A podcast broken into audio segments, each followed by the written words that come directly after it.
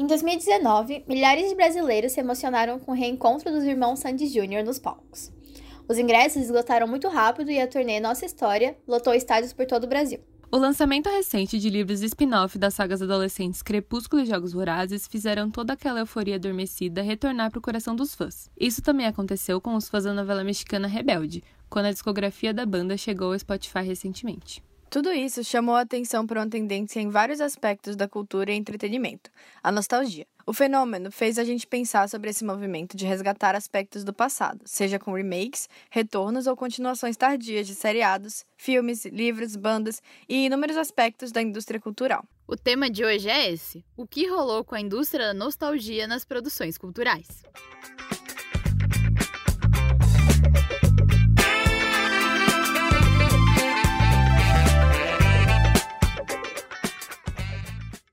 Esse é um tópico bem amplo e dá pra gente citar várias coisas recentes que fazem parte desse contexto. Por mais que esse movimento vira e mexe apareça na cultura, a gente tem notado, principalmente desde 2019, vários lançamentos e anúncios que apelam para a saudade que as pessoas têm de tempos mais simples ou de coisas que alegraram e marcaram suas infâncias e juventude. Mas para a gente não se perder, acho que podemos começar falando um pouquinho dessa dupla icônica que a gente citou no começo, Sandy Lea Lima e Durval Júnior de Lima no caso, mais conhecidos como Sandy Júnior. Como eles diriam, o outono é sempre igual, as folhas caem no quintal, mas o amor, ele é imortal. O outono é sempre igual, as folhas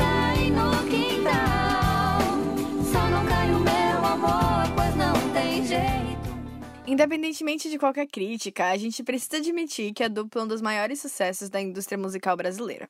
Durante os anos 90 e 2000, os irmãos lotaram estádios e marcaram a infância e adolescência de quem cresceu nesse período. É, tanto marcaram que quando eles anunciaram uma turnê de retorno no ano passado, o sucesso foi absoluto. Eles venderam mais de 500 mil ingressos para o show em várias capitais, somando cerca de 35 milhões de reais. E as histórias de fãs que fizeram as maiores loucuras só para voltar a ver, ou ver pela primeira vez, os ídolos no palco são inúmeras.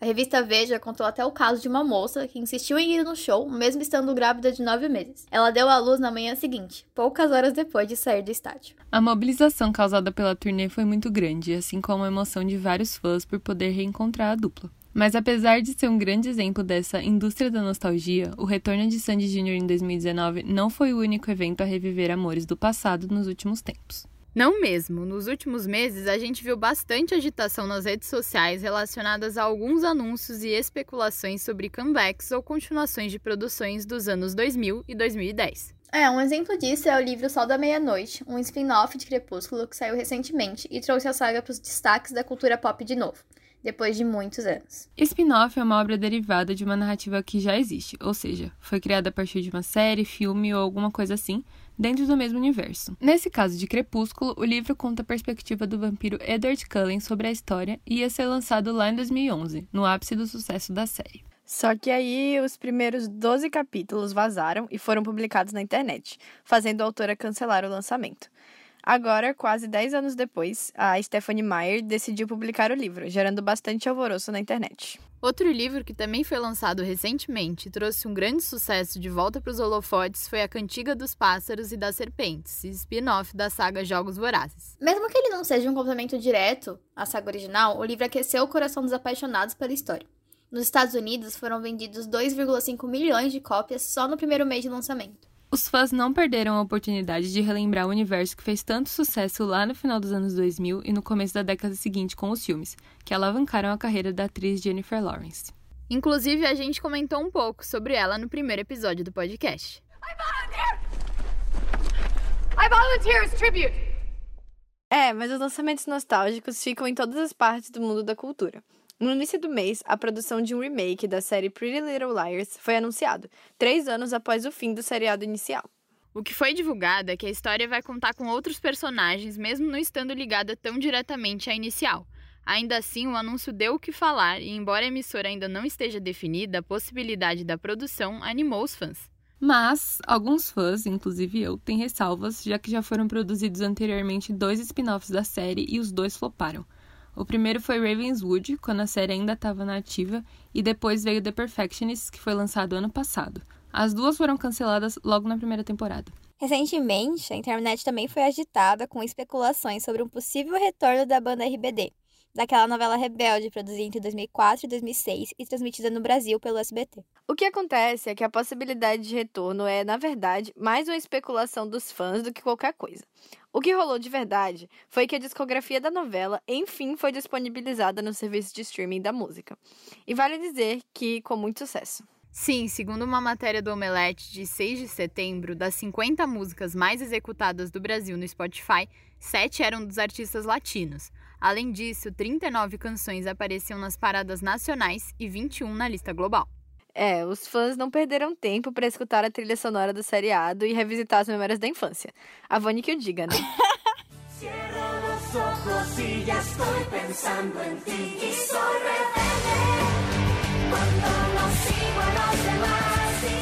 De todo jeito, o que gerou mais burburinho no caso de RBD não foi nem o acontecimento em si, mas a especulação em torno da notícia e a vontade dos fãs de revisitar o seriado. E esse não foi o único caso em que os sonhos e a nostalgia falaram mais alto do que os fatos nas discussões entre os fãs.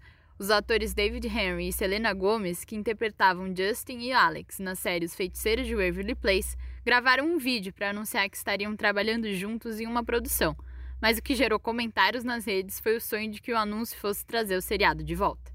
É, o que parece é que qualquer possibilidade de reviver ou relembrar um pouquinho do passado gera cliques, comentários e anima os fãs. Normalmente, as produções têm a ver com as coisas que marcaram a infância e a adolescência de quem cresceu nos anos 90 e 2000. Em geral, são pessoas que cresceram nesse período em que as produções de TV e a indústria da música estavam mudando muito e ganhando cada vez mais espaço no cotidiano das crianças e jovens. Por isso que elas têm uma importância e conexão muito grande para essas pessoas, que hoje são jovens adultos encarando o mundo real. É justamente aí que está a chave para a principal questão que a gente queria discutir hoje. Por que a nostalgia faz tanto sucesso na cultura pop? Oi, eu sou Celina Gomes de Feiticeiros de Waverly Place e você está vendo Disney Channel.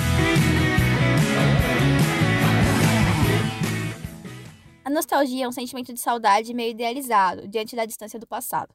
Uma coisa meio utópica, mas feliz. Ter contato com essas produções do passado traz uma conexão com esse período da infância em que tudo era mais fácil, além de contribuir para um sentimento de pertencimento e identidade. Em geral, é por isso que a gente se sente tão empolgado e acolhido pelas possibilidades de reviver um pouco desse período mais fácil, que era a infância, principalmente quando não estamos muito felizes com a situação atual do mundo, né? A gente pode ver isso não só em produções novas que revivem coisas antigas, mas nos conteúdos de uma maneira geral.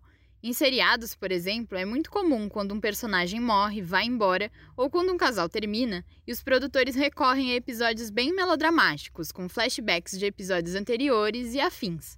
É, em Grey's Anatomy, que eu não podia deixar de falar, isso acontece bastante. Para recorrer aos sentimentos dos espectadores, os episódios contam com várias referências à história do personagem ou do casal, buscando conexão e ativando a lembrança dos bons momentos que passamos juntos.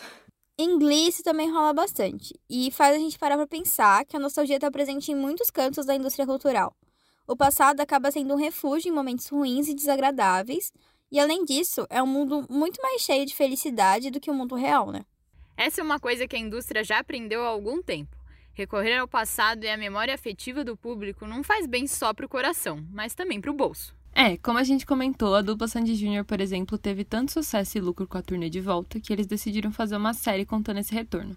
A série biográfica e documental, também chamada de Nossa História, estreou em julho desse ano. Nesse caso, de reviver produções do passado com continuações, o lucro é quase garantido, já que além de explorar a conexão com os fãs originais, os produtores também mantêm a presença daquela história no universo infanto-juvenil. Basicamente, a história é resgatada e também pode conquistar as crianças e jovens de hoje em dia, ampliando o alcance e o dinheiro arrecadado. Um exemplo é o lançamento da série High School Musical, o musical A Série. Ela traz outros atores e uma história diferente, mas resgata a trilogia que fez tanto sucesso entre 2006 e 2008. Porém, acaba conquistando públicos diferentes. As produções Disney Pixar também evidenciam bastante esse processo.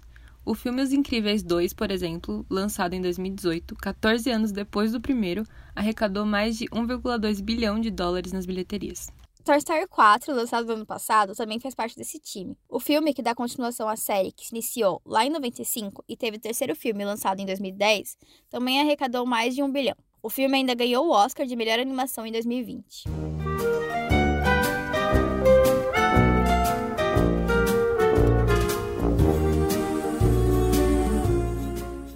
Quer a gente goste ou não, a indústria cultural está aproveitando e muito a nossa conexão com produções que marcaram a nossa infância. Esse aproveitamento pode até ser visto como um problema, mas definitivamente é lucrativo e não deve acabar tão cedo. Sim, afinal, os consumidores parecem gostar dessas lembranças de um tempo mais feliz. E a indústria está se beneficiando disso. O melhor que a gente pode fazer é aproveitar também, né? Pensando nisso, a gente não poderia deixar de falar qual foi o nosso comeback ou continuação favorita.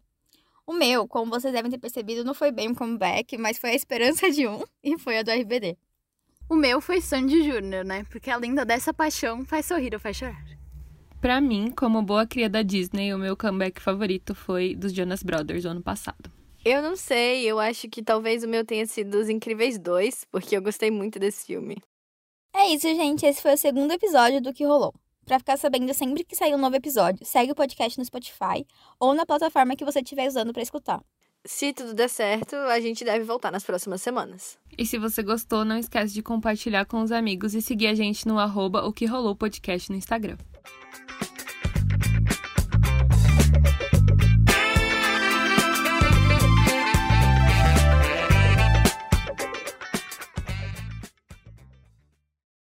Ju, agora você tem que falar alguma coisa para se despedir. É para eu dizer tchau, é isso? Beijo, querida. Manda lembranças pra família. É...